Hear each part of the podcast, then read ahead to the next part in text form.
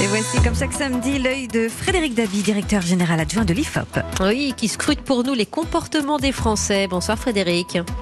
Bonsoir Wendy, bonsoir à tous. Avec votre dernière enquête IFOP fiduciale pour le JDD, très instructive dans cette France qui sort du confinement, avec des Français euh, en quel état moral, Frédéric? Oui, c'est l'idée de voir, après cette période inouïe que le pays a connue, Wendy, quelle France sort du confinement, quel est l'état d'esprit des mm. Français. Et très clairement, ce n'est pas une surprise, mais l'épisode Covid a renforcé le pessimisme français. Quand on interroge les Français sur leur optimisme par rapport à l'avenir et celui de leurs enfants, seuls 29% d'entre eux se déclarent optimistes. C'est un niveau jamais atteint depuis 25 ans. C'est une question qu'on hein. pose depuis extrêmement longtemps. On l'a posée après le soubresaut de la crise des banlieues, des crises économiques de 2008 et 2011, après l'attentat terroriste. Et là, jamais le pessimisme a été aussi fort. Alors, il est majoritaire dans toutes les catégories, y compris les segments traditionnellement confiants, les jeunes, les catégories sociales supérieures. Très clairement, le pays ne sort pas indemne de cette période inouïe de confinement. Mmh. Ça peut aussi changer si le déconfinement se passe bien, mais le point zéro est, si je puis dire, relativement inquiétant. Oui, signe que cette crise est, profonde et qu'au cœur de ce pessimisme, vous avez noté l'image d'une France euh, qui ressort comme un pays bloqué, euh, un pays qui n'a pas confiance euh, dans, son groupe, dans sa collectivité. Tout à fait. Là aussi, c'est un indicateur qu'on suit depuis de très nombreuses années. On a une certaine ambivalence, hein, pour ne pas tout peindre en noir. Quand on interroge les Français sur l'image de la France, la première représentation qui émerge à 83% c'est que c'est un pays qui a toujours beaucoup d'atouts. Mais c'est un pays qui est jugé en déclin à 66%. Il y a bien sûr le reflet des déficiences qu'on a vues pendant cette crise du Covid, notamment sur le secteur de la santé, un pays qui manque de confiance euh, en lui, et puis un indicateur qu'on suit depuis longtemps, il est jugé incapable de se réformer. 20 points de moins en 10 ans. Bien sûr, sont passés par là euh, les gilets jaunes, les réformes, notamment sur les retraites, et puis cet épisode Covid, c'est cette image d'un pays bloqué qui ressort à l'issue du confinement. ce qui est intéressant aussi dans cette enquête, Frédéric Dabi, c'est que vous voyez que cet épisode Covid a bouleversé vraiment les priorités des Français, a bouleversé leur attente euh, en termes de prise en charge par les pouvoirs publics. Le premier enjeu, ce n'est pas très étonnant, restant la santé, Frédéric Dabi. Oui, c'est là aussi, c'est un indicateur qu'on suit depuis une trentaine d'années, et c'est vrai qu'il y a un élément de continuité. La santé, on l'avait déjà vu, c'était notre premier échange, euh, Wendy, en septembre dernier, que la santé était devenue la première préoccupation. À l'époque, il y avait la grève dans les services euh, d'urgence, il y avait déjà hein, une inquiétude sur l'état de l'hôpital, les questions sur l'accès aux soins, mais là, par rapport à septembre, 16 points de plus en termes de priorité. Seuls 2% des Français jugent cet enjeu euh, secondaire. En parallèle, la question de la sauvegarde des services publics et l'hôpital est bien sûr le service public par excellence. Cette enjeu de la sauvegarde a pris une dizaine de points également depuis septembre, alors qu'en parallèle, les enjeux plus régaliens, sécurité et lutte contre le terrorisme, moins 15 points, la lutte contre la délinquance, ont, je dirais, je ne dis pas disparu, ils peuvent être facilement réactivés, mais on se sont atténués ou on se sont estompés dans le paysage politique des Français, dans le paysage de leurs préoccupations. En revanche, est revenu au premier plan, euh, très clairement, euh, la préoccupation face à la crise économique, du risque euh, d'être au chômage. Oui, c'est ce qui frappe hein. les Français, et on l'a vu dans toute une série d'enquêtes enquêtes parallèles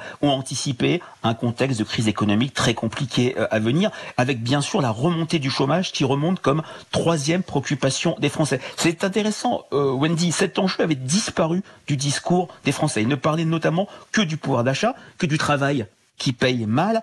Et en parallèle de cette remontée du chômage qui s'installe comme troisième préoccupation, il y a un recul de la question euh, environnementale.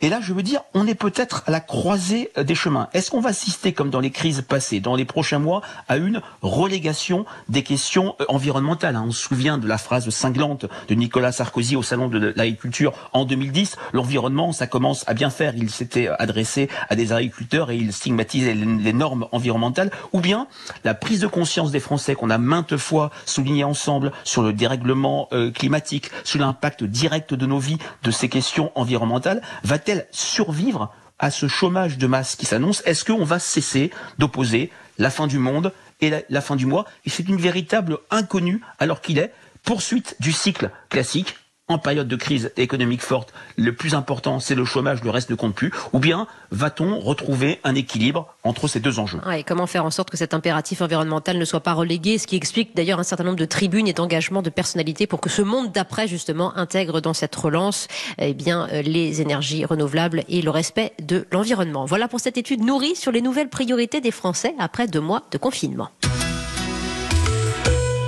Et cette semaine encore, Frédéric Dabi, votre œil s'est arrêté sur l'univers d'un sport particulier, le sport à huis clos. Euh, nous commencions d'en parler le week-end passé avec la reprise d'événements sportifs, notamment en Allemagne, la reprise du championnat de foot, mais tout ça, évidemment, à huis clos, redéfinissant même le principe du partage dans le sport, Frédéric. Oui, c'est tout à fait nouveau, c'est une véritable rupture. Hein. Il y a le championnat allemand, la Bundesliga, qui reprend euh, ce week-end. Il y a le président de la Fédération française de tennis qui a annoncé un Roland Garros peut-être à huis clos. Mm. Des interrogations sur le Tour de France et au-delà des impératifs sanitaires, bien sûr, la sécurité euh, sanitaire est la question majeure, mais on assiste à une véritable rupture avec le sport d'avant, où le public était complètement lié à l'événement et aux performances sportives. Le huis clos, c'est à la fois une perte de la ferveur populaire comme de l'interaction entre sportifs et spectateurs qui permettait aux sportifs de se transcender, de se euh, défoncer, si je puis dire, pour prendre une, expression triviale. Est-ce qu'on imagine hein, dans quelques semaines, euh, quelques mois, l'ascension d'un col euh, du Tour de France dans les Alpes ou dans les Pyrénées, un Nadal Federer au cinquième set en finale de Roland Garros dans un silence monacal? Et c'est vrai que les retransmissions télévisées, même la voix chaleureuse des commentateurs d'Europe 1 à la radio ne pourront compenser cette perte. Et ça me rappelle une controverse philosophique euh, mise en avant par Jean-Jacques Rousseau qui opposait le théâtre et la fête. Et eh ben avec ce sport euh, à huis clos, on va passer de la fête qui donnait les spectateurs en spectacle, qui rendait les spectateurs acteurs d'eux-mêmes, à une sorte de théâtre d'ombre, un théâtre silencieux. Personnellement, je ne suis pas impatient de voir ça. Oui, et eh bien écoutez, beaucoup de choses se redéfinissent. On en parlait au point de vue culturel avec nos invités, Christelle Cholet, Philippe Lelouch tout à l'heure, et merci de prolonger aussi euh, cette discussion et ces interrogations. Chaque semaine, Frédéric Dabi, vous qu'on retrouve samedi prochain pour votre œil sur le compte de l'IFOP et d'Europe 1. Merci Frédéric. Merci Wendy, au revoir à tous.